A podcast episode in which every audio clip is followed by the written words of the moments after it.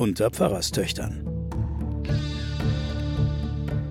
Die Geheimnisse der Bibel mit Sabine Rückert und Johanna Haberer.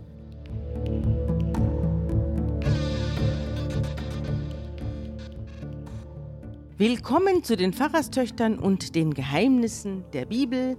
Mein Name ist Sabine Rückert. Mir gegenüber sitzt meine Schwester Johanna Haberer. Hallo. Hallo. Und es geht los mit dem Propheten Elisha. Elia wurde ja in der letzten Folge entrückt. Ja, weg ist er. Weg ist er von mhm. äh, feurigen Pferden mhm. in den Himmel getragen. Wir bleiben auf Erden bei Elisha und folgen ihm nach Jericho. Ja, wir haben da eine neue Art von Literatur. Was jetzt kommt, was jetzt erzählt wird, ist eigentlich die Biografie eines Propheten. Ja. Mit allem drum und dran. Auch mit kleinen politischen Einsprengseln. Mhm. Aber vor allem, jetzt wird die Geschichte, Lebensgeschichte eines Elisha. Jetzt so der Alltag. Man so reiht Wunder an Wunder. Genau, der Alltag eines Propheten ja. und eine ganz andere Art von Literatur als jetzt den Elia. Also der Elisha, den haben wir ja schon kurz vorgestellt, der den Mantel des Elia sich angezogen hat. Geerbt hat. Und die, die Amtskleidung. Mhm. Der ist Vermutlich ist er zusammengeschrieben aus den unterschiedlichsten Gestalten. Mhm. Werden wir noch drauf kommen. Da haben wir ja auch schon gesagt, es gibt die Prophetenjünger, es gibt die Leute, die in Gruppen leben als Propheten und es gibt die Einzelpropheten. Elisha ist irgendwie alles zusammen, weil er wahrscheinlich zusammengeschrieben ist, seine Biografie aus den unterschiedlichsten Prophetenbiografien. Also, Elisha hat sich ja gen Jericho gewandt und hält sich dort jetzt auf. Die Männer in der Stadt haben ihn willkommen geheißen und sagen, wir können in dieser Stadt gut leben. Das siehst du ja, lieber Elisha. Das einzige Problem, das wir haben, ist, das Wasser ist nicht gut. Wir haben hier in Jericho kein gutes Wasser. In der Gegend gibt es viele Fehlgeburten und frühe Tode. Und der Elisha fängt jetzt an, Wunder zu wirken und es wird jetzt Wunder auf Wunder folgen in dieser Sendung. Zunächst mal befiehlt er, bringt mir eine neue Schüssel, schüttet Salz hinein und da bringt man ihm eine neue Schüssel und er geht zur Wasserquelle, wirft das Salz hinein mit den Worten, so spricht der Herr. Ich mache dieses Wasser gesund, es wird keinen Tod und keine Fehlgeburten mehr verursachen. Und äh, das Wasser wurde von Stund an klar und ist es bis auf den heutigen Tag, so wie der Elisha es vorausgesagt hat. Mhm. Da steht bei mir in den Fußnoten, bis zum heutigen Tag zeigt man die Elisha-Quelle in Jericho. In Jericho, ja. Also was an dieser Art von Wundergeschichte interessant ist, die anderen werden parallel genauso konstruiert sein. Es sind Alltagsgeschichten, es mhm. sind Geschichten für, ich sage jetzt mal, für die normalen kleinen Leute, die verstehen, es ist nicht große Politik, mhm. sondern wir befinden uns jetzt in, in der Normalität des israelischen, palästinensischen oder wie man das immer nennen will, Alltags. Mhm. Wasserprobleme ganz mhm. groß. Aber es ist auch nicht so, dass der irgendwie einen Zauberstab schwingt, sondern da helfen die Leute alle mit. Also mhm. holt mal das und bringt mal das. Mhm. Und er fragt, was braucht ihr? Mhm. Also das ist so schon ein bisschen ein Sammelwerk. Also mhm. da, die machen mit da. Und dann ist schon noch, finde ich jetzt interessant, dass er das Salz reinwirft. Also dass er, dass er offensichtlich ist die Vorstellung von den Leuten schon, das Wasser muss eine gewisse mineralische Mischung haben. Also ja. irgend so eine Ahnung haben die da auf jeden Fall. Ja. Wir haben ja hier eine Wassergrube und Sickergruben und verschiedene, auch bei uns auf dem Grundstück, ja. verschiedene Wasserbohrungen, wo wir unser Wasser herhaben. Mhm. Grundwasserbohrungen und ähnliches, die haben ja auch die unterschiedlichsten Dinge da reingeworfen, damit die richtige Mischung ist. Und eine Ahnung davon ist in dieser Legende schon auch dass da offenbar verschiedene Zusätze braucht, damit das Wasser gesund ist. Ja, und man merkt natürlich auch, wenn das Wasser nicht gesund ist, dann merkt man es an dem Wohlergehen der Leute. Ja. Von Jericho aus geht der Prophet Elisha nach Bethel, also wieder zurück. Er geht jetzt den Weg, den er gekommen ist, äh, stationsweise Heiligtum wieder zurück. Zu Heiligtum. Ja. Mhm. Und während er den Weg da hinaufsteigt zum Heiligtum, kommen junge Burschen aus der Stadt und lachen über ihn und rufen ihm hinterher, Kahlkopf, komm herauf, Kahlkopf, komm herauf. Und er wendet sich um und sieht sie an und verflucht sie im Namen des Herrn. Da kommen zwei Bären aus dem Wald und zerreißen 42 junge Leute. Und von dort ging er weiter zum Berg Karmel und kehrte dann nach Samaria zurück. Sag mal, kannst du dir das erklären? Was ist denn das für ein Verhalten? Nur weil ein paar Leute über seinen Kahlkopf lachen? Gruselig. Äh, ja. Steht jetzt auch nicht da, dass ihm Gott das befohlen hat, aber man sieht, dass er eine Riesenautorität hat. Es gibt ja auch apokryphe Jesus-Bücher, Ja. wo der Jesus als Kind auch sowas macht. Ja. einfach Menschen jemanden, verflucht, die dann sterben. die dann so. sterben oder Vögel vom Himmel holt, Ja. die fallen dann tot runter Ja. und ähnliches. Das sind ja alles auch Bücher, die nicht ins, ins Evangelium, also das nicht in, die, in den Kanon geschafft haben. Also, da äh, steht sowas noch drin. Ja. Und zwar als Erweis der Autorität über Leben und Tod, die dieser Prophet jetzt hat. ja, hier aber, hat er Macht über Bären. ja, ne? und er, aber er benutzt sie, muss man jetzt sagen. Ich weiß gar nicht, ob das jetzt kritisch oder unkritisch beschrieben ist. Er benutzt sie um seiner selbst willen, nicht für die anderen. nee, missbräuchlich eigentlich. Er benutzt sie eigentlich missbräuchlich. Völlig unangemessen. Die einzige Geschichte, wenn ich mich richtig erinnere, wo er sie für sich selbst benutzt und wo er junge Leute umbringt. ja. Bloß Mhm. weil sie bisschen. Bloß weil sie ein bisschen ihn, über ihn gelacht haben. ja, also ich weiß nicht, ob die, die Texte selber beurteilen das nicht. Mhm. Was du daraus lesen kannst, ist, er hat es für sich benutzt und er hat eine Riesenmacht Mhm. und kann vielleicht so richtig noch nicht damit umgehen. Ja, und Joram, also der jüngere Sohn des, äh, des Ahab, der ja jetzt nun seinen Bruder Ahasja beerbt hat, der regiert zwölf Jahre in Samaria, also in Nord, im Norden Israels. Und er tat, was dem Herrn missfiel, steht hier wieder. Also auch er war Gott ein Dorn im Auge, aber er trieb es nicht so schlimm wie sein Vater Ahab und seine Mutter Isabel, denn er entfernte das Steinmal des Baal, das der Vater errichtet hatte. Nur an der Sünde, zu der Jerobeam Israel verführt hatte, hielt er fest und ließ nicht von ihr ab. Ich denke mal, das ist der Baalskult, ne? Ja. Und Mesha, der König von Moab, betrieb Schafzucht und musste dem König von Israel 100.000 Lämmer und die Wolle von 100.000 Widdern liefern, also den Zehent. Ja, genau. Und, die, und die waren abhängig, die waren besetztes Land, kann man sagen. Ja. Mhm. Nach dem Tod des mächtigen König Ahab fällt der König von Moab von Israel ab. Der lässt sich das jetzt nicht mehr gefallen, diese Unterdrückung und dieses ständige Abgeben da von Schafen und Wolle. Und der König von Israel, Joram, rückt aus Samaria aus und mustert alle jungen Männer in Israel. Also der will den zurückholen. Äh, Der will das rückgängig machen und will weiterhin Dienstleistungen von Moab haben. Da geht er auch zu Joschafat, seinem Parallelkönig im Südreich Juda, und sagt zu ihm: Der König von Moab ist von mir abgefallen. Willst du mit mir in den Krieg ziehen? Komisch, und- oder? Ja, eigenartig. Und Joschafat antwortet: Ich ziehe mit dir, mein Volk mit deinem Volk und meine Pferde mit deinen. Die sind ja auch verheiratet Die untereinander. sind das auch haben wir ja auch. untereinander Neffen, Nichten, Ja, Schwäger. Oder ja, die, haben, auch die heiraten ja, ja, ja. hin und her, die Kinder. Da fragt der Joram, auf welchem Weg wollen wir denn hinaufziehen? Und Joschafat sagt, wir gehen durch die Wüste Edom. Mhm. Aber auch in der Wüste Edom gibt es einen kleinen König, das ist der König von Edom. Mhm. Und den müssen sie dann auch noch eingemeinden und dann rücken sie zu dritt aus. Mhm. Und auf dem Weg, nach sieben Tagen, fehlt es dem Heer und dem Vieh an Wasser. Und der König von Israel, also der Joram, sagt, Weh uns, der Herr hat diese drei Könige, also uns drei Könige, hierher gerufen, um sie in die Gewalt der Moabiter zu geben. Aber der Joschafat aus dem Süden, der Fromme, der ist dem Herrn. Da weißt der, du wieder, wer das geschrieben Ja, hat. natürlich. Da weißt du wieder, wer es geschrieben hat. Das sind nämlich die religiösen Eiferer aus dem Süden.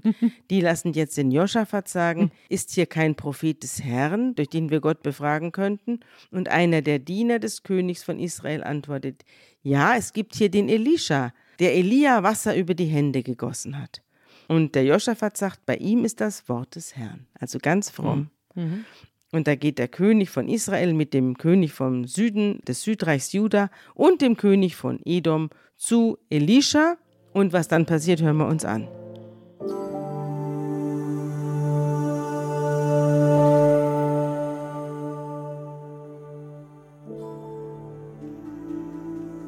Elisha aber sprach zum König von Israel, Was habe ich mit dir zu schaffen? Geh hin zu den Propheten deines Vaters und zu den Propheten deiner Mutter.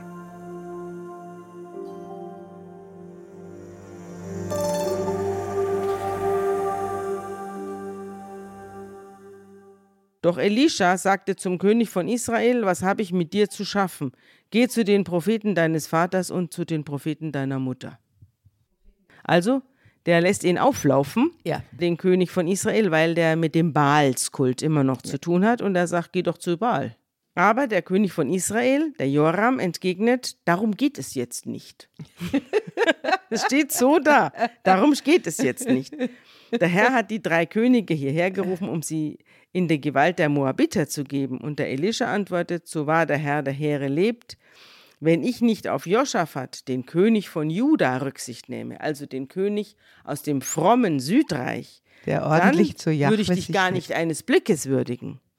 Aber nun holt mir ein Harfenspieler. Und was dann geschieht, hören wir uns an.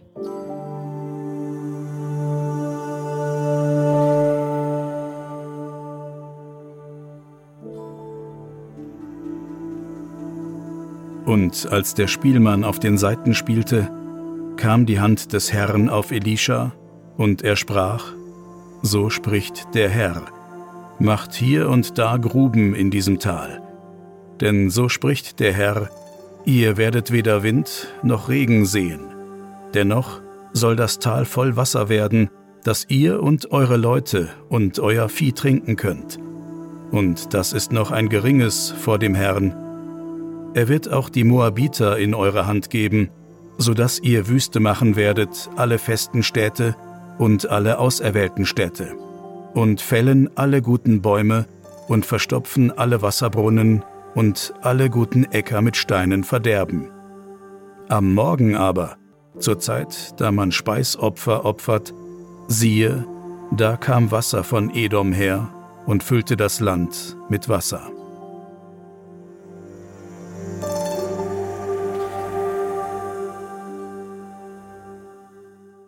Ja, es scheint eine Art Grundwasser zu sein, das man da ausgegraben hat, oder? Oder es ist ein Fluss, der aus dem Gebirge schießt. Es ist ja manchmal in der Wüste so, dass es dann auch diese Flüsse gibt, die Aus dem wieder, Nichts kommen. die aus dem Nichts kommen und dann wieder vertrocknen. Ja, genau. Ja. Da kommen auch Leute um. Es kommen- also ja. wer in so einem Flusstal da zeltet oder so, der wird dann nachts von irgendeinem Sturzbach weggerissen, der nach ein paar Stunden schon wieder verschwunden ist. Ja, wir haben nochmal noch mal zu diesen Erzählschichten, Biografie des Elisha, Mhm. vermutlich alles im Südreich entstanden, während Biografie des Elia im Nordreich entstanden ist. Mhm. Ja. Deswegen kommt hier auch Ja. der fromme Ja. König Josaphat so gut Ja. weg. Mhm.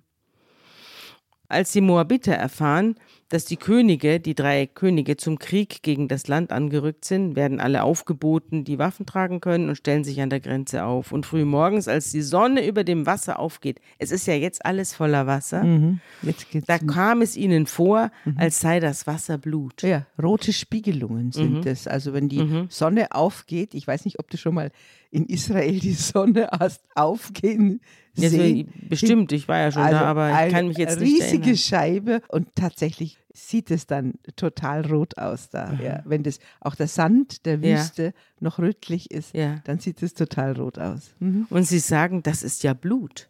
Da ist ein See von Blut. Und die Könige haben sich selber umgebracht und einer hat den anderen erschlagen. Ja, das haben- ist ihre Interpretation. Ja, die meinen, das geht doch nicht, das Südreichkönig, Nordreichkönig und Edomiter, diese drei Könige zusammen in einen Krieg, die haben sich jetzt gegenseitig erledigt. Ja, und wir sind fein raus. Auf jetzt zur Beute, Moabiter. Und doch als sie sich dem Lager der Israeliten nähern, schon voller Vorfreude, die reiben sich schon die Hände, fette Beute und Plünderung, da erheben sich diese und schlugen die Moabiter in die Flucht. Unaufhörlich drängen die Israeliten den Moabitern nach und machen sie nieder. Sie zerstören deren Städte und auf alle guten Äcker werfen sie Steine, bis sie ganz bedeckt sind, und sie schütten die Wasserquellen zu und fällen alle wertvollen Bäume. Am Schluss ist nur noch Kir Heres übrig. Diese Stadt umstellen und beschießen die drei Könige mit Schleudern. Und als der König von Moab sieht, dass er am Ende ist und dem Angriff nicht mehr standhalten kann, da sammelt er 700 mit dem Schwert Bewaffnete um sich und versucht beim König von Edom, den er für den Schwächsten hält, durchzubrechen, aber es gelingt ihm nicht. Und nun kommt was Furchtbares. Er nimmt seinen erstgeborenen Sohn, der nach ihm König werden sollte, und opfert ihn auf der Mauer als Brandopfer. Und da kam, steht hier, ein gewaltiger Zorn über Israel und sie zogen ab von Moab und kehrten in ihr Land zurück. Was soll das denn bedeuten? Was soll das heißen? Also zunächst einmal, lass uns noch ein paar Zeilen vorgehen. Der Elisa sagt ja, sagt ja voraus, was passieren will, oder man weiß ja nicht, ob es eine Art von Anweisung ist. Aber was diese Sieger da tun, ist ja das Dümmste, was sie machen können. Sie machen die Äcker kaputt, mhm. sie fällen die Bäume, mhm. sie schütten die Quellen mhm. zu. Also das ist ein bisschen das, was, was der Putin in der Ukraine gerade mhm. macht. Ja? Mhm. Er will was erobern, macht aber alles kaputt. Was willst Weil er es nicht kriegt. Ja. Also die machen auf jeden Fall, hinterlassen sozusagen, zerstören. Verbrannte Erde. Verbrannte Erde, was politisch saudumm ist, wirklich. Aber es ist sozusagen in dieser Geschichte auch die, die Voraussage des Elisa. Und dann kommt eine ganz dunkle Stelle, düstere Stelle. Das ist diese Opferung des Sohnes. Wir haben ja schon einmal ein Sohnesopfer, das abgewendet wurde, mhm. Abraham und Isaak. Ja, wir haben mehrere Opfer. Wir haben ja auch eine, die Tochter, die geopfert die, die wird. Die Tochter, ja, mhm. genau. Aber hier ist es so, dass man vermutet, dass es hier eine unentschiedene Situation ist. Auf der einen Seite behaupten unsere Schriften, dass Jahwe über allem ist und Macht hat über alles. Mhm. Und trotzdem hauen sie ab bei diesem Opfer. Sie nehmen doch an, es ist noch eine, eine Schicht, wo man annimmt, dass die anderen Götter schon auch, die Wettbewerbergötter, schon auch eine Riesenmacht haben. Ja. Wir haben ja mehrere dieser Stellen immer wieder, wo die Israeliten zwar nicht glauben, dass die Macht haben, mhm. aber trotzdem eine furchtbare Angst haben, dass sie Macht haben mhm. könnten. Mhm. Und so ein Sohnesopfer, das ist die fürchterlichste Herausforderung, wenn man seinen Sohn Gott opfert. Das mhm. werden wir dann in der christlichen Geschichte, werden wir das ja auch wieder bei erleben. Gott selber mhm. erleben. Da kommt dann die Kraft, die magische Kraft dieses anderen Gottes zum vollen Tragen. Und die hauen die ab. ab. Ja. Also jedenfalls es kam ein gewaltiger Zorn über Israel, heißt ja nicht, dass Israel zornig war, Nein, sondern dass sie von einem Zorn von ja. einem fremden Zorn ja. geschlagen Sie wurden. Sie wurden wegge, genau, ja. quasi weggeweht. Ja.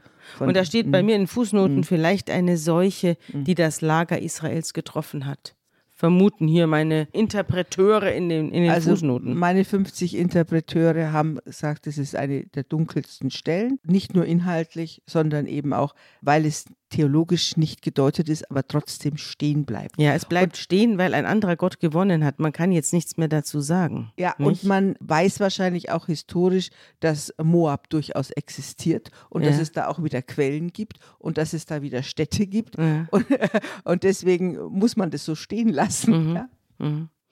Die Geschichte bricht hier ab und es geht weiter mit der Geschichte des Elisha. Die drei Könige werden sich selbst überlassen. Und es geht jetzt weiter. Wir begleiten jetzt in der Geschichte Elisha. Eine der Frauen der Propheten Jünger wendet sich laut an Elisha, mein Mann, dein Knecht ist gestorben. Also einer der Propheten Jünger ist gestorben. Du weißt, dass er gottesfürchtig war nun kommt der Gläubiger, um sich meine beiden Söhne als Sklaven zu nehmen. Der hatte offenbar Schulden, dieser Prophetenjünger. Und hier ist auch interessant, dass diese Prophetenjünger also nicht lass dein Haus hinter dir und deine Familie, sondern die hatten Weib und Kind. Ja, ja. Ja. Die haben also, wie gesagt, eine ganz andere, ganz andere Form von Prophetenleben. Mhm. Mhm. Aber man sieht, es ist kein reiches Leben. Nein. Und es ist wahrscheinlich auch kein verwurzeltes irgendwo mhm. in der Stadt. Ich nehme mal an, dass die ihre Kommunen da so gebildet haben, ihre Ashrams. Mhm. Ja? Mhm. Na, jedenfalls hatten sie aber auch Schulden und dann es kommt ein Gläubiger, um sich die beiden Söhne jetzt als Sklaven zu nehmen, weil die Witwe die Schulden nicht begleichen kann. Und der Elisha fragt sie, was kann ich für dich tun? Sag mir, was hast du im Haus? Und sie sagt, ich habe nichts im Haus, nur einen Krug Öl. Da sagt er, geh und er bittet dir auf der Gasse von allen deinen Nachbarn leere Gefäße, aber pass auf, dass es nicht zu wenige sind. Und dann geheim verschließ die Tür hinter dir und deinen Söhnen und gieß Öl in alle diese Gefäße und stell die gefüllten beiseite. Und sie geht heim und verschließt die Tür hinter sich und den Söhnen und die reichten ihr unzählige Gefäße und die füllt sie. Und als alle Gefäße voll sind, sagt sie zu ihrem Sohn, bring mir noch ein Gefäß. Da sagt er, es ist keines mehr da. Und da hört das Öl auch auf zu fließen. Und sie kommt und erzählt es dem Elisha und der befiehlt ihr, verkauf das viele Öl und bezahl davon deine Schulden und von dem, was übrig bleibt, kannst du mit deinen Söhnen leben. Was lernen wir daraus? Es ist ein Wunder, mhm. so wie der Jesus auch aus Wasser Wein macht. Ja, so macht er aus nichts, so, aus wenig Öl viel. So macht er aus wenig Öl viel. Also man sieht auch ganz deutlich, dass der Jesus Züge von diesem Elisha hat. Man sieht aber auch wieder das Parallele die Leute müssen was dazu tun, die müssen jetzt in die mhm. Gänge kommen, durch die Gassen laufen, Stimmt. Äh, ein paar Gefäße ja. zusammenholen. Ja. Also das es wird nichts geschenkt, man wird, muss auch was dafür tun. Ja, er fragt auch, was soll ja. ich dir tun? ja. er. Ist auch übrigens eine Jesus-Frage, die später kommt. Also es passiert eine Verbesserung des Zustandes nur, wenn die anderen mithelfen. Mhm. Das lernt man daraus und man lernt natürlich auch daraus, was für ein unglaublich wunderbarer Saft das Öl, wie wahnsinnig wertvoll das mhm. ist, das Öl. Mhm. Wenn die jetzt, sagen wir mal, 40 Gefäße damit mhm. Öl voll hat, kann sie damit ihre zwei Jungs schon auslösen. Mhm. Was für ein großer Wert das ist. Mhm. Ja, jetzt geht Elisha weiter nach Schunem. Dort lebt eine vornehme Frau, die ihn dringend bittet, bei ihr zu essen. Das ist jetzt, finde ich, eine Geschichte, darüber können wir reden. Die ist nämlich ein bisschen, finde ich, schlüpfrig. Aber pass auf, äh, vielleicht bin ich da auch wirklich ungerecht, aber mir kommt es ein bisschen schlüpfrig vor. Also jedenfalls gibt es eine reiche Frau und bei der isst er gerne und kehrt bei ihr zum Essen ein. Offenbar gibt es da was Gutes. So oft er vorbeikommt, sitzt er da bei ihr am Tisch. Sie aber sagt zu ihrem Mann, ich weiß, dass der Mann, der ständig bei uns vorbeikommt, ein heiliger Gottesmann ist. Ich weiß, dass der Mann, der ständig bei uns vorbeikommt, ein heiliger Gottesmann ist. Hallo? Wir wollen ein kleines gemauertes Obergemach herrichten. Dort ein Bett, ein Tisch, ein Stuhl und ein Leuchter für ihn bereithalten. Und wenn er zu uns kommt, kann er sich ja dahin zurückziehen. Also sie will ihn bei sich einmieten. Ein bisschen, ja. ja. ja. Und als der Elisha eines Tages wiederkommt, da geht er ins Obergemach, um sich dort niederzulegen, da befiehlt er seinem Diener Gehasi, ruf die Schunemiterin. Und als die vor ihm steht, befiehlt er dem Diener, sag zu ihr, du hast dir so viel Mühe um mich gemacht, was kann ich für dich tun? Sollen wir beim König oder beim Obersten des Heeres ein Wort für dich einlegen? Und sie sagt, Nein, nein, nicht nötig, ich wohne in meiner Verwandtschaft. Und als er weiter fragt, was man für sie tun kann, sagt Gehasi, nun, sie hat keinen Sohn und ihr Mann ist alt. Das Interessante ist ja, dass er nicht direkt mit ihr spricht, sondern diesen Mittler Gehasi braucht, mhm. der dann offenbar die Frau anspricht und dann zu ihm läuft und es dann übersetzt, was natürlich lächerlich ist. Liegt es an der Sprache oder Liegt es daran, dass er sich zu fein ist, mit der Schune-Mitterin selbst zu sprechen? Und was bedeutet das? Soll ich ein gutes Wort beim König oder ja. beim Obersten des Heeres einlegen? Ja, Verstehst also, du das? Er zeigt auf jeden Fall, dass er gute Beziehungen hat. Ja. Mhm. Er macht diese, sich wichtig. Diese, ja, ich glaube, dass der Gehasi in diese Geschichte eingeführt wurde, um das Schlüpfrige gerade wegzunehmen. Ja. Aber das gelingt dem nicht. Das wirst du gleich hören. Also, damit man merkt, sie beiden sind nicht allein im ja, Zimmer. Ja, genau, genau. Okay, verstanden. Und als er weiterfragt, was man für sie tun könne, sagt der Gehasi, nun, sie hat keinen Sohn und ihr Mann ist alt. Da befiehlt er, ruf sie herein. Ah, jetzt darf sie erst eintreten. Ja. Und der Gehasi ruft sie und sie bleibt in der Türe stehen. und darauf versichert der Elisha ihr, Nächstes Jahr um diese Zeit hast du einen Sohn zum Liebkosen.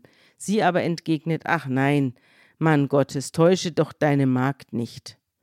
Doch die Frau wird schwanger und im nächsten Jahr um dieselbe Zeit hat sie einen Sohn. Und als das Sohn herangewachsen ist, geht er eines Tages zu seinem Vater hinaus zu den Schnittern und sagt dort, mein Kopf, mein Kopf tut so weh. Und der Vater befiehlt seinem Knecht, tragt das Kind heim zu seiner Mutter. Und der Knecht trägt es heim zu der Frau und er sitzt bis zum Mittag auf ihren Knien und dann stirbt er da. Der kleine Kerl. Und sie steigt ins oberste Gemach, wo der Prophet lebt, und legt das Kind auf das Bett des Gottesmannes ab und schließt die Tür hinter ihm und rennt raus und ruft ihren Mann und sagt, schick mir einen von den Knechten und einen Esel. Ich gehe zu dem Gottesmann und komme bald zurück. Und er fragt, warum gehst du heute zu ihm? Es ist doch nicht Neumond und auch nicht Schabbat. Aber sie sagt nur Friede mit dir und sattelt den Esel und befiehlt dem Knecht, treib ihn tüchtig an und halte mich beim Reiten nicht auf, es sei denn, dass ich es dir sage. Also der Knecht ist auch dabei, der muss nebenher galoppieren. Und so reist sie ab und kommt zum Elisha auf den Karmel. Und als er sie von ferne sieht, da sagt er seinem Diener Gehasi, da kommt die Schunemiterin, lauf ihr entgegen und frag sie, geht's dir gut? Geht's deinem Mann gut? Geht's deinem Kind gut? Und sie antwortet, es geht gut. Sobald sie aber zum Gottesmann auf den Berg kommt, umfasst sie seine Füße. Der Gehasi drängt herzu, um sie wegzuführen, aber der Gottesmann wehrt ab. Also Elisha will sie nicht abweisen. Lass sie, denn ihre Seele ist betrübt, sagt er. Doch der Herr hat mir den Grund verborgen und ihn mir nicht mitgeteilt, also ich weiß nicht, warum sie heult. Und dann sagt sie, habe ich denn meinen Herrn um einen Sohn gebeten? Habe ich nicht gesagt, mach mir keine falschen Hoffnungen? Und der Elisha sagt zum Gehasi, begürte dich, nimm meinen Stab in die Hand und mach dich auf den Weg, wenn du jemandem begegnest, grüß ihn nicht. Und wenn dich jemand grüßt, so antworte ihm nicht, leg meinen Stab auf das Gesicht des Kindes. Aber die Mutter sagt, so wahr der Herr lebt, so wahr du lebst, ich lasse nicht ab von dir. Und da steht er auf und folgt dir und geht selber mit. Und der sein Diener Gehasi ist vorausgeeilt und hat den Stab auf das Gesicht des Kindes gelegt, doch es kommt kein Laut und kein Lebenszeichen. Und da läuft er wieder zurück zum Elisha und berichtet, das Kind ist nicht aufgewacht. Und als Elisha ins Haus kommt, liegt das Kind tot auf seinem Bett. Und er geht in das Gemach, schließt die Tür hinter sich und dem Kind und betet zum Herrn. Dann tritt er ans Bett, wirft sich über das Kind, legt seinen Mund auf dessen Mund. Jetzt mhm. kommt eine Beatmung. Mund-zu-Mund-Beatmung, ja. ne? Seine Augen auf dessen Augen, seine Hände auf dessen Hände. Wie er sich so über das Kind hinstreckt, kommt Wärme in seinen Leib, also in den Leib des Kindes. Dann steht er auf, geht im Haus ein paar Mal hin und her, wirft sich wieder aufs Bett und wieder auf das Kind. Dann niest es. Das Kind niest. Ja, das, das heißt, kind Ruach. niest siebenmal, ja. niest es. Genau, da kommt es, der Atem kommt wieder. Ja, ja und auch ein Rotz. Ja. es niest siebenmal und macht die Augen auf. Und da rufte Elisha seinen Diener Gehasi und befiel ihm, die Schunemiterin zu rufen. Und sie kommt, da sagt der Gottesmann zu ihr, nimm deinen Sohn. Sie tritt hinzu und fällt Elisha zu Füßen und verneigt sich bis zur Erde. Dann nimmt sie ihren Sohn und geht hinaus. Tolle Geschichte. Tolle oder? Geschichte. Ja? Auch wie sie sich da auf das Kind drauflegt. Wir haben ja so eine ähnliche Geschichte ja. schon beim Elia gehört. Ja. Ich möchte jetzt ein bisschen vorgreifen. Mhm. Und diese Geschichte dann später, die ist dann, das Ende dieser Geschichte mhm. ist dann reingepflanzt, sehr viel weiter hinten in Kapitel 8 bei im zweiten Buch Könige. Aber die Geschichte mit der Frau aus Schunem geht noch weiter. Denn der Elisha wird später die Frau und deren Sohn, den er zum Leben erweckt hat, warnen und wird sagen, mach dich auf, zieh mit deiner Familie fort und halte dich irgendwo in der Fremde auf, denn der Herr hat eine Hungersnot über das Land verhängt. Schon kommt sie heran und wird sieben Jahre dauern. Und da macht sich die Frau, deren Mann inzwischen wahrscheinlich verstorben ist, denn von dem ist keine Rede mehr, da macht sich die Frau auf den Weg und tat, was Elisha ihr geraten hat. Sie zieht mit ihren Angehörigen fort und hält sich sieben Jahre im Land der Philister auf. Und dann kehrt sie wieder aus dem Land der Philister zurück und geht zum König um wegen ihres Hauses und wegen ihrer Felder um seine Hilfe zu bitten. Der König aber war gerade im Gespräch mit Gehasi, dem Diener des Gottesmannes, und hat ihn aufgefordert, erzähl mir alles Große, das Elisha vollbracht hat. Während der aber dem, dem König erzählt, wie Elisha den Toten zum Leben erweckt hat, kam die Frau, deren Sohn er zum Leben erweckt hatte, um wegen ihres Hauses und ihrer Felder um Hilfe zu bitten. Da sagt der Gehasi, das, mein Herr und König, ist die Frau, und das ist ihr Sohn, den Elisha zum Leben erweckt hat. Und nun fragt der König die Frau selber, und sie erzählt ihm alles, und daraufhin gibt der König ihr einen Beamten, dem er aufträgt, verschaff ihr alles wieder, was ihr gehört, und auch den ganzen Ertrag ihrer Felder, von dem Tag an, da sie das Land verlassen hat. Also rückwirkend kriegt sie alle Ernten bis heute dann verlieren wir die Frau aus Schunem aus den Augen. Da kannst du auch wieder sehen, wie versucht wurde, so einen Rahmen zu machen über diese Elisha-Wundergeschichten mit Hilfe dieser reichen Frau aus Schunem und wie das ineinander geschoben ist. Vermutlich gibt es einen extra Strang, die Geschichten vom Gottesmann erzählen ja. und die vom Elisha erzählen. Ja. Auch die sind ineinander geschoben. Ja. Es wahrscheinlich sind es eigene Geschichten, die vom Gottesmann erzählen. Mhm. Das ist das eine. Das andere ist, dass es schon, glaube ich, auch für jeden Leser damals klar ist, dass, das, dass der Sohn vom Elisha ist. also, Ja. das willst ja du andeuten. Ja. Ihr Mann fragt dann, was ist mit unserem Sohn? Die antwortet ihm gar nicht. ja. Also der Gatte fragt ja. sie antwortet ihm gar nicht, Das stimmt. wirft sich auf den Esel, denn jetzt steht so eine, wie heißt es, wer reitet zu spät durch Nacht und Wind. Ja, Das Goethe, ist doch- Erlkönig. Genau, die Erlkönigin-Geschichte, Mhm. die reitet da zwar mit, nicht mit ihrem toten Kind, sondern das hat das Kind oben ins Zimmer vom Elisha gesperrt. Mhm. Ja? Nicht unten in ihrem Wohnung, sondern oben in seinem Zimmer. Er ist nicht da. Sie sperrt die Tür zu, wirft sich auf den Esel, reitet nachts zum Karmel. Ja. Das ist schon eine ganze Entfernung. Und der Mann fragt sie, warum gehst du heute zu ihm? Es ist doch nicht Neumond und auch nicht Genau. Schabbat. Und kriegt keine Antwort. Mhm. Also sie sagt nur Friede mit dir, also Ja. ciao. ja, und ciao. Damit ist der Mann auch für die Geschichte Erledigt. erledigt. Der ist auf dem Feld und äh, da lassen wir ihn für immer stehen. Und dann lassen wir ihn für immer stehen. Mhm. Dann kommt halt diese Berührung auch, die jetzt berührt sie ihn ja. Der Diener will ja auch dazwischen gehen. Dann geht sie und umarmt ihn und hält ihn fest und, Mhm. Und will auch nicht diese Distanzheilung haben, sondern will, dass er mitkommt. Das wird ja dann auch Mhm. also das weist schon darauf hin, dass Ja. er da seine Hand, so ein dass er, Hand im Spiel hat. dass, dass er vermutlich der Vater des Ja. Jungen ist, ja. Ja, eine weitere Legende, eine Heiligenlegende äh, tut sich jetzt auf. Elisha kehrt nach Gilgal zurück und im Land herrscht eine Hungersnot. Und als die Prophetenjünger draußen sitzen, befiehlt er seinem Diener, hol einen großen Topf und koch ein Gericht für die Prophetenjünger. Und einer von ihnen geht aufs Feld hinaus, um Malven zu holen. Dabei findet er ein wildes Rankengewächs und pflückt davon viele Früchte. So viele, wie sein Gewand fassen kann. Also der findet irgendwas, was essbar ausschaut und er packt es ein und äh, bringt äh, ganz viele Früchte, die er nicht richtig kennt, in seinem Gewand mit. Und dann kommt er heim und zerschnippelt das alles und tut es in Kochtopf und kocht das. Und dann setzt das den Männern zum Essen vor. Und als die von der Speise kosten, schreien sie laut, der Tod ist im Topf. Ja. Das sagen wir doch auch immer, das ist der Tod im Topf. Das ist der Tod im Topf. Das ist Sprichwort Ja. geworden, ja. Eigentlich sagen wir das ja übertragen, wenn der Tod ist im Topf, eine Sache ist von vornherein Erledigt. erledigt. Das ist ja. der Tod im Topf, da, da brauchst Ja. gar nichts, da Ja, ja. brauchst gar nicht anfangen Ja. damit. Ich habe aber viele Leute jetzt gefragt, die kannten diese Redewendung gar nicht. Ja, ich kenne die. Ja, du sagst sie immer. Von dir habe ich sie. Das Das, ist ist der Tod, im Topf. Ja. ja. Und das kommt hierher. Also die rufen, der Tod ist im Topf.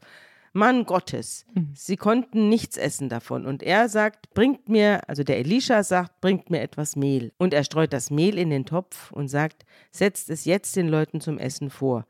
Jetzt war es aber nicht mehr schädlich. Und jetzt haben sie es gegessen.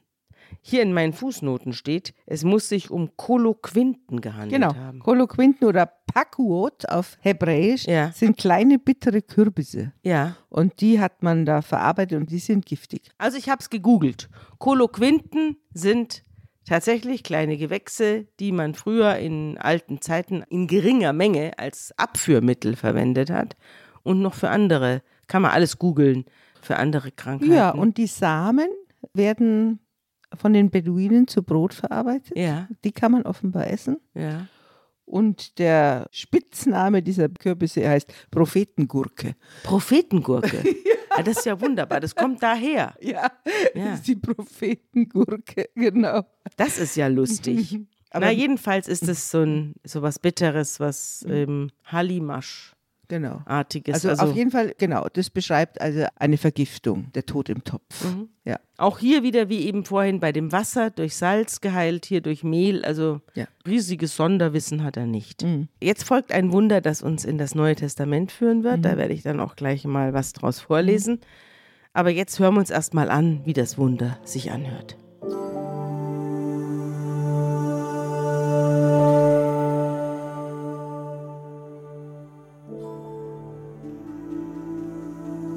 Es kam aber ein Mann von Baal Shalisha und brachte dem Mann Gottes Erstlingsbrot, nämlich 20 Gerstenbrote und neues Getreide in seinem Beutel. Er aber sprach, Gib's den Leuten, dass sie essen. Sein Diener sprach, Wie soll ich davon hundert Mann geben? Er sprach, Gib den Leuten, dass sie essen. Denn so spricht der Herr.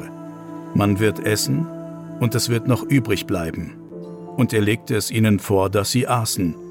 Und es blieb noch übrig, nach dem Wort des Herrn.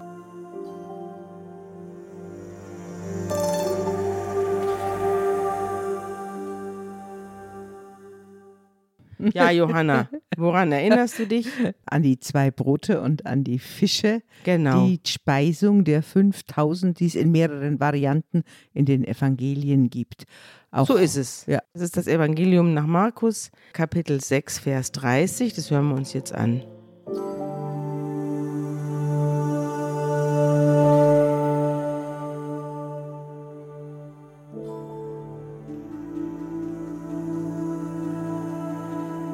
Da nun der Tag fast vergangen war, traten seine Jünger zu ihm und sprachen, Die Stätte ist einsam und der Tag ist fast vergangen. Lass sie gehen, damit sie in die Höfe und Dörfer ringsum gehen und sich etwas zu essen kaufen. Er aber antwortete und sprach zu ihnen, Gebt ihr ihnen zu essen. Und sie sprachen zu ihm, Sollen wir denn hingehen und für 200 Silbergroschen Brot kaufen und ihnen zu essen geben? Er aber sprach zu ihnen, Wie viele Brote habt ihr? Geht hin und seht nach. Und als sie es erkundet hatten, sprachen sie, Fünf und zwei Fische. Und er gebot ihnen, dass sich alle lagerten, tischweise auf das grüne Gras. Und sie setzten sich in Gruppen zu hundert und zu fünfzig.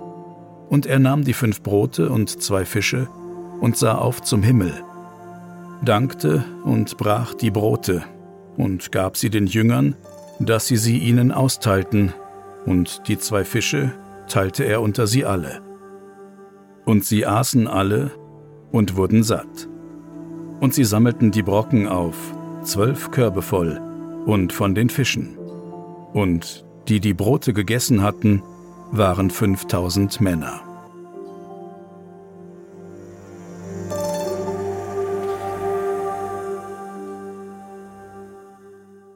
Ich habe es falsch gesagt übrigens vorhin, es sind fünf Brote und zwei Fische und nicht umgekehrt.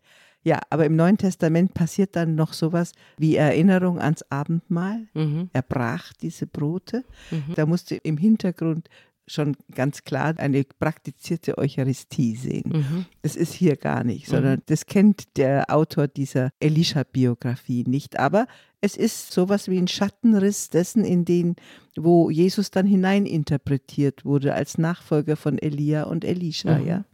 Also das, er hat ja hier brachte dem Gottesmann Brot von Erstlingsfrüchten, 20 Gerstenbrote und frische Körner. Und ich meine, 20 Gerstenbrote, frische Körner auf 100 Männer. Ist jetzt nicht so schlimm, finde ich. Ist nicht so schlimm. Ne? Ja. Ist nicht so schlimm. Es hat noch richtig an Fahrt aufgenommen, bis ja. es beim Neuen Testament angekommen ja, ist. Genau.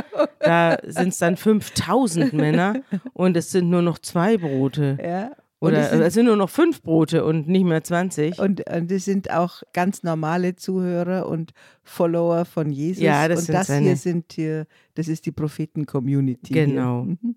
Und hier steht eben auch, dass das heilig sei, weil das erste Brot der neuen Ernte gehört Gott. Ja. Also was sie da essen, ist das, was eigentlich für Gott bestimmt ist und deswegen wahrscheinlich auch die mhm. seltsame Vermehrung. Ja. Ein neues Wunder rückt heran und dieses Mal es ist ein sehr hübsches Wunder, finde ich. Aber da können wir ja gleich drüber mhm. reden, wenn ich es erzählt habe. Es geht nämlich um Naaman. Ich finde es auch interessant, dass Naaman, der Mann, der jetzt gleich von Elisha geheilt wird, einen Namen hat. Die Frau, mit der er ein Kind wahrscheinlich mhm. hatte, Kein. hat keinen Namen. Mhm. Die heißt nur die Schunemiterin. Mhm. Und das finde ich irgendwie doof. Mhm. Na gut, also jedenfalls der Naaman, der Feldherr des Königs von Aram der ist seinem Herrn, dem König, sehr wichtig und hat sehr viel auf dem Kasten und ist ein wichtiger Mann im Land und gewinnt viele Kriege für seinen König. Er ist sehr tapfer, aber das hilft nichts, denn er erkrankt an Aussatz. Und die Aramäer haben bei einem Streifzug ein junges Mädchen verschleppt aus Israel und die war in den Dienst der Frau Naaman gekommen. Die war also jetzt eine Dienerin im Hause dieses Feldherrn und die sagt zu ihrer Herrin, wenn der Herr, also der, der Naaman, in Samaria leben würde, dann könnte er zu einem Propheten gehen, der dort lebt, einem Jahwe-Propheten, und der würde ihn heilen. Genau, dein Aussatz oder was auch immer das war. War Ja, das jetzt Psoriasis oder also Aussatz in dem Sinn, wie wir es aus dem Alles, Neuen Testament kennen, ist es nicht Lepra, ist es Nee. nicht, sonst müsste der isoliert leben. Ja, äh, aber es ist irgendwas mit der Haut. Es das ist- sieht irgendwie genau, schlimm aus. genau. Also Wahrscheinlich eine Infektion oder Ja. so. Und der Naaman geht jetzt zu seinem König und sagt, es gibt ein Mädchen aus Israel, das hat das und das mir mitgeteilt.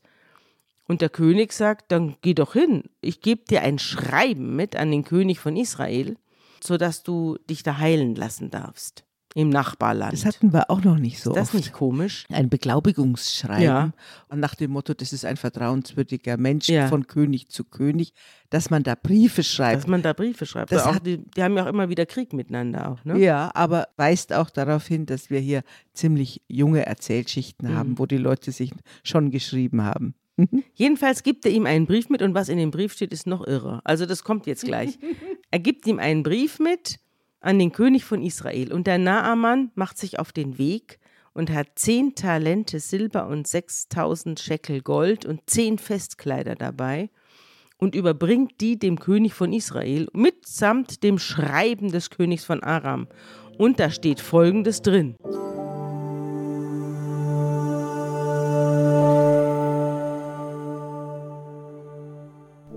Wenn dieser Brief zu dir kommt, siehe, so wisse, ich habe meinen Knecht Naaman zu dir gesandt, damit du ihn von seinem Aussatz befreist.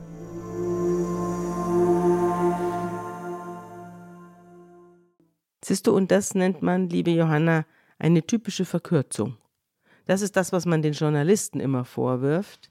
Also aus dem, aus dem Hinweis eines jungen Mädchens, dass es einen Prophet in Israel gibt, der unter Umständen den Feldherrn des Königs von Aram heilen könnte, wird ein Brief, in dem der eine König dem anderen schreibt, heile meinen Knecht Naaman vom Aussatz. Es ist eine Verkürzung, weist aber uns nochmal in die verschiedenen Erzählkonglomerate, falls du dich erinnerst.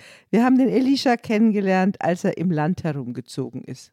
Einzeln. Dann haben wir ihn kennengelernt in Prophetengruppen. Jetzt lernen wir ihn kennen als einen Hofpropheten, der am Hofe des Königs ist und sozusagen der verlängerte Arm des Königs. Also wie gesagt, um den Elisha haben sich die verschiedensten Prophetengeschichten gelagert. Wenn man schaut, eben wie gesagt, der Gottesmann, der Elisha, einmal wohnt er da, dann zieht er rum. Jetzt wohnt er gerade in Samaria am Hof des Nordkönigs. Naja, aber der König versteht es so, wie ich es verstehe. Also der sieht das auch so. Was soll das denn? Jetzt soll ich irgendeinen dahergelaufenen Feldherrn eines Nachbarkönigs heilen.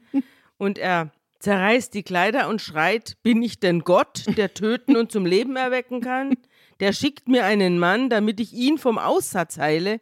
Merkt doch und seht, der sucht nur Streit. Der, der hat ihn missverstanden. Der hat Genau. ihn völlig Deine missverstanden. Verkürzung ist missverständlich. Genau, ja. es ist eine unzulässige Verkürzung und der König versteht es genau richtig, nämlich falsch. Und der Gottesmann Elisha hört, dass der König von Israel seine Kleider zerreißt.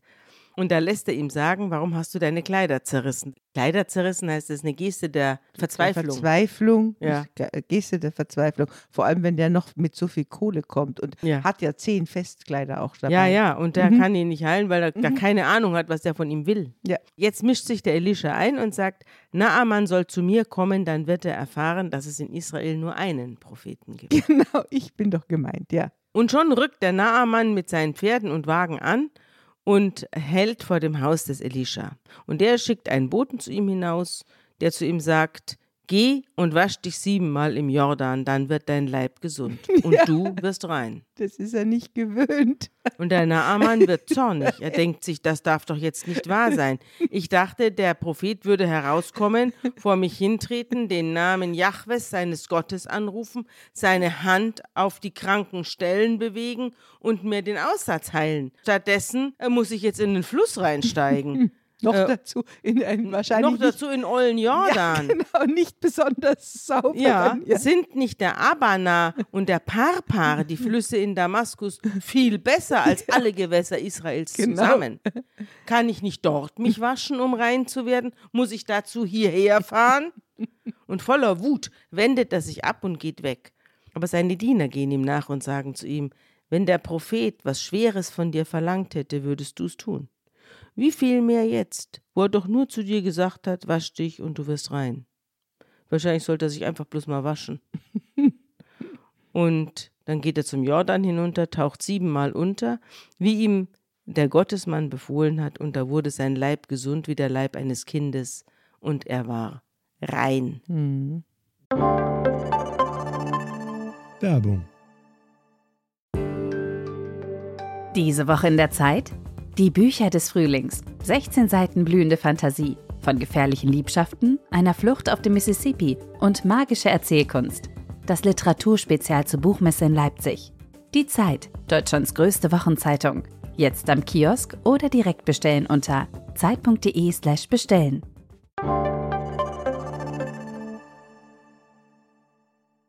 Jetzt das Kommt ist auch interessant, nicht? Das es ist für mich ein Beispiel, deswegen finde ich diese Geschichte so schön. Das ist, manchmal ist es einfach ganz leicht. Mhm. Ja. Man erwartet mhm. großes Dingsbums mhm. und in Wirklichkeit mhm. ist die Heilung manchmal ganz leicht. Ist auch ein schöner Satz, wenn er etwas Schweres verlangt hätte. Dann hättest du es getan. Dann hättest du es getan, ist auch ein schöner Satz. Ja. Ja, aber der Elisha, der sieht den ja gar nicht, sondern es ist, wie gesagt, noch leichter. Er muss ihn noch nicht mal anlangen, ja. sondern es ist so eine Art Fernheilung.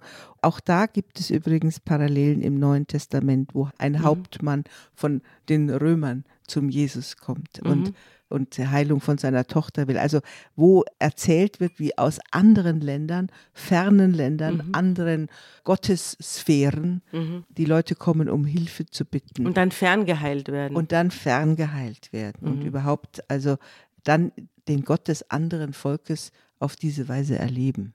Das passiert dem Naaman. Mhm. Ja, und manchmal ist es eben ganz leicht. Mhm. Und dann kehrt der Naaman mit seinem ganzen Gefolge zu Elisha zurück und tritt vor ihn hin. Und jetzt sieht er ihn und sagt, jetzt weiß ich, dass es nirgends auf der Erde einen Gott gibt, außer in Israel. So nimm denn jetzt von deinem Knecht ein Dankgeschenk an. Und der Elisha sagt, so wahr der Herr lebt, in dessen Dienst ich stehe, ich nehme nichts an. Und auch als der Naaman ihn dringend anfleht, es anzunehmen, lehnt er ab.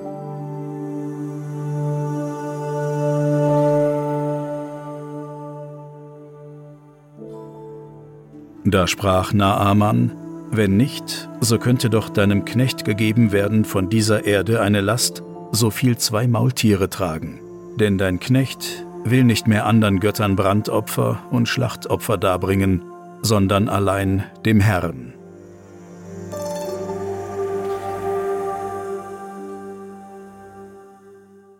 Das ist interessant, nicht? Er nimmt jetzt also Erde mit. Ganz toll. Wozu kann er diese Erde brauchen? Es ist zu wenig, um einen Altar zu bauen oder ein Grabhügel oder mhm. was auch immer. Zwei Maultiere. Ja. Mhm. Aber es ist zu wenig, um irgendwie was damit anzufangen. Ja. Sondern er nimmt diese Erde, ist Haaretz Israel, diese Erde aus Israel mit, um diesen geerdeten Gott mitzunehmen eigentlich. Mhm. Das ist der Gott, der zu dieser Erde gehört. Mhm. Das ist, finde ich, ein wahnsinnig schönes Bild. Ein schönes Bild, das finde mhm. ich auch. Aber es ist auch wie das Bild von Dracula, ne? Wieso? Der nimmt ja auch seine Erde mit. Oh ja, Dracula stimmt. reist ja, das hatten wir auch schon ja, mal. Ja. Dracula reist ja in seiner eigenen Erde, ja. der in der sogenannten Muttererde, mhm. die er mitnimmt in seinem Sarg. In dem Sarg, in dem er liegt tagsüber, der ist voller Erde und da liegt er oben drauf. Okay. okay. Fällt mir jetzt nur gerade ein. Also dass also der magische Erde nimmt nicht den Dracula mit, mhm. sondern der nimmt den Gott Israels ja, mit oder glaubt ihn in dieser Erde mitzunehmen. Mhm. Ja. Verrückt. Und er sagt weiter: Möge Jahwe deinem Knecht, also mir, verzeihen, wenn mein Herr zur Anbetung in den Tempel Rimmons geht, stützt er sich dort auf meinen Arm. Also der ist offenbar fußlahm, der mhm. König, und stützt sich auf seinen mhm. Heerführer, wenn er zum Tempel des Rimmon geht. Da entschuldigt er sich jetzt schon mal. Da entschuldigt er sich, dass er da mit mhm. muss. Mhm. Ich muss dann in den Tempel des Rimmon mit und muss mich dort niederwerfen, wenn er sich dort niederwirft. Dann möge Jahwe mir verzeihen. Aber Elisha sagt, geh hin in Frieden. Mhm. Also der sagt, lass mal fünfe gerade sein. das ist Gott wurscht, wenn du dich da bei Rimmon. Äh, ich weiß nicht, ob Elia das gesagt hätte. Ich weiß nicht, hast du wieder eine völlig andere Sicht ja. auf die Frage des radikalen Monotheismus Ja. und des strafenden Gottes. Wehe, du gehst einen halben Schritt in den falschen Tempel, Mhm. schon kommt Feuer über dich. Hier ist eine ganz liberale Haltung. Ja, total. Mhm. Der sagt, es geht ja darum, was du im Herzen hast. Genau.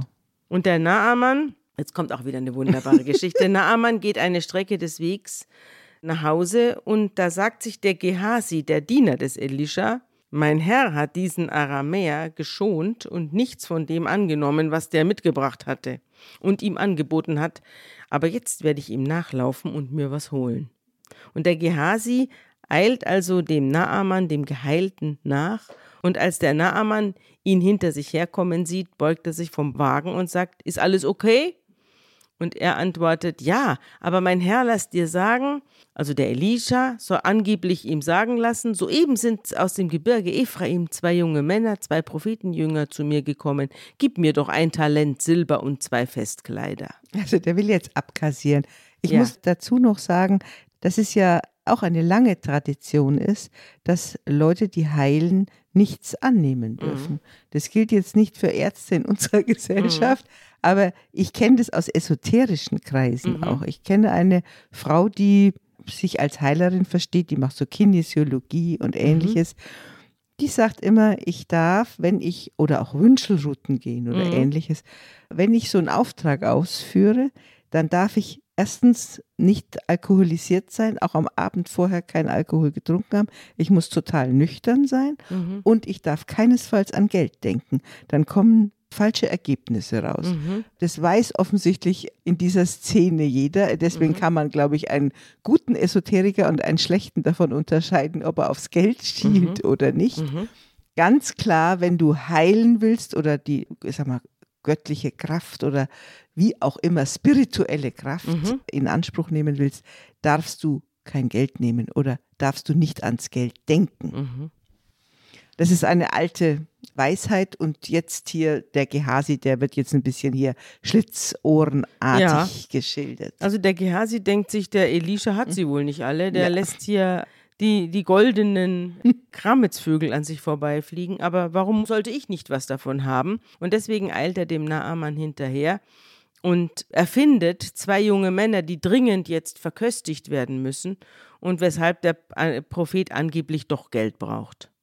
Er will ein Talent Silber und zwei Festkleider. Ein Talent ist 41 Kilogramm, steht hier in meinen Fußnoten. Und der Naaman erwidert, tu mir einen Gefallen und nimm zwei Talente. Also der regt sich jetzt gar nicht auf. Der, Im der Gegenteil, der sowieso- ist dankbar. Der ist dankbar, dass er dass was er los seine, wird. sein Silber los wird und gibt ihm das Doppelte und bittet ihn dringend darum und tut die zwei Talente Silber in Beutel und legt zwei Festkleider dazu und lässt den ganzen Reichtum durch zwei Diener vor dem Gehasi hertragen. Also der Gehasi geht, der selber Diener ist, geht jetzt einher wie ein feiner Herr. Ja, und ganz heimlich geht es auch nicht vonstatten. Nein, als äh, Gehasi äh, in der, äh, auf der Höhe äh, der, der Priesterschaft angekommen ist, die wohnen also wieder irgendwo auf einem Hügel oder was, da nimmt er ihnen die Geschenke ab, weil er möchte da äh, nicht, dass das Nicht. allzu viel Aufsehen erregt Ja.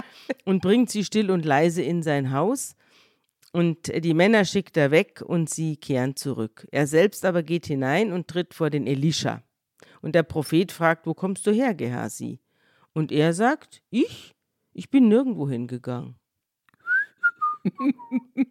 Da sagte Elisha zu ihm, war nicht mein Geist zugegen, als sich jemand von seinem Wagen aus dir zuwandte? Ist es denn Zeit, Geld anzunehmen und Kleider, Ölgärten, Weinberge, Schafe und Rinder, Knechte und Mägde zu erwerben? Der Aussatz des Naaman soll aber jetzt an dir haften und an deinen Nachkommen. Und der Gehasi geht hinaus und war vom Aussatz weiß wie Schnee. Also er hat ihm jetzt die Hautkrankheit des Naaman, Hinaufgehext. hat er jetzt dem Gehasi Mhm. hinaufgehext. Ja, es ist ein bisschen gemein, weil der Gehasi ja die ganze Zeit wird der geschildert als absolut loyaler Diener Mhm. und, und Dolmetscher und spricht und spricht mit den Frauen und Mhm. wie auch immer. Und jetzt wird ihm da im Abgang sozusagen noch einer rausgegeben. Mhm. Und wahrscheinlich auch aber tatsächlich erstens zu berichten, dass Propheten eigentlich in der Regel eigentumslos Mhm. sind, damit sie genau angewiesen sind auf diese Kräfte, die sie haben, Mhm. damit sie sich nicht auf sich selber verlassen. Das ist so die spirituelle Regel. Mhm. Wenn ich alles mir sichern kann und so, bin ich natürlich auch nicht offen. Mhm. Das zieht sich schon durch die religiöse Geschichte aller Religionskulturen hindurch. Mhm. Also der Gehasi, der tritt jetzt auch nicht mehr auf. Nee. Der kommt dann später nochmal in dem Stück, das ich vorausgenommen habe, wo er dann viel später die Geschichte des Elisha, dem König, erzählt und der dann der Witwe von Schunem Recht schafft. Aber sonst. Aber das äh, haben wir ja festgestellt, dass das auseinandergerissen ist, um diese Einschübe, die jetzt auch noch kommen, zu umklammern. Ja, gut, das war's bis heute. Hast du ein gutes Wort zum Schluss? Ja, diese Elia und Elisha, die kommen nochmal vor in einer Schrift, die heißt Jesus Sirach im Mhm. Alten Testament. Die sind 300 bis 400 Jahre später entstanden, wo alles nochmal so ja abgeschlossen wird und die Bedeutung dieser Propheten für die Religion beschrieben wird. Und da heißt es über den Elisha,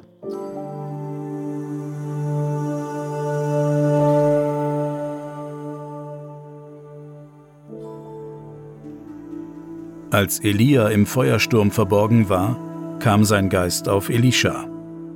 Zu seiner Zeit erschrak er vor keinem Herrscher, und niemand hatte Gewalt über ihn. Kein Wort konnte ihn bezwingen, und noch im Tod wirkte er Wunder. In seinem Leben tat er Zeichen, und im Tod waren seine Werke wunderbar. Trotz alledem besserte sich das Volk nicht und ließ nicht ab von seinen Sünden, bis es aus seinem Lande vertrieben und über die ganze Erde zerstreut wurde. Und nur ein kleines Häuflein blieb übrig und ein Fürst im Hause David.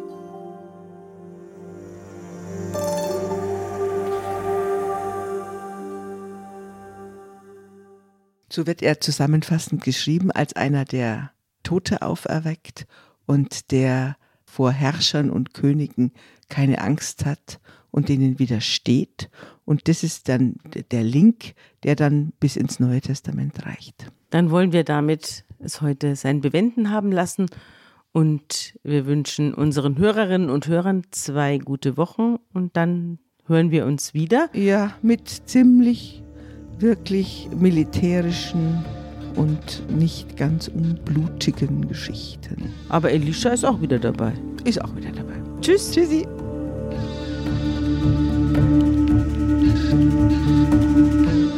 Unter Pfarrerstöchtern ist ein Podcast der Zeit und von Zeit Online.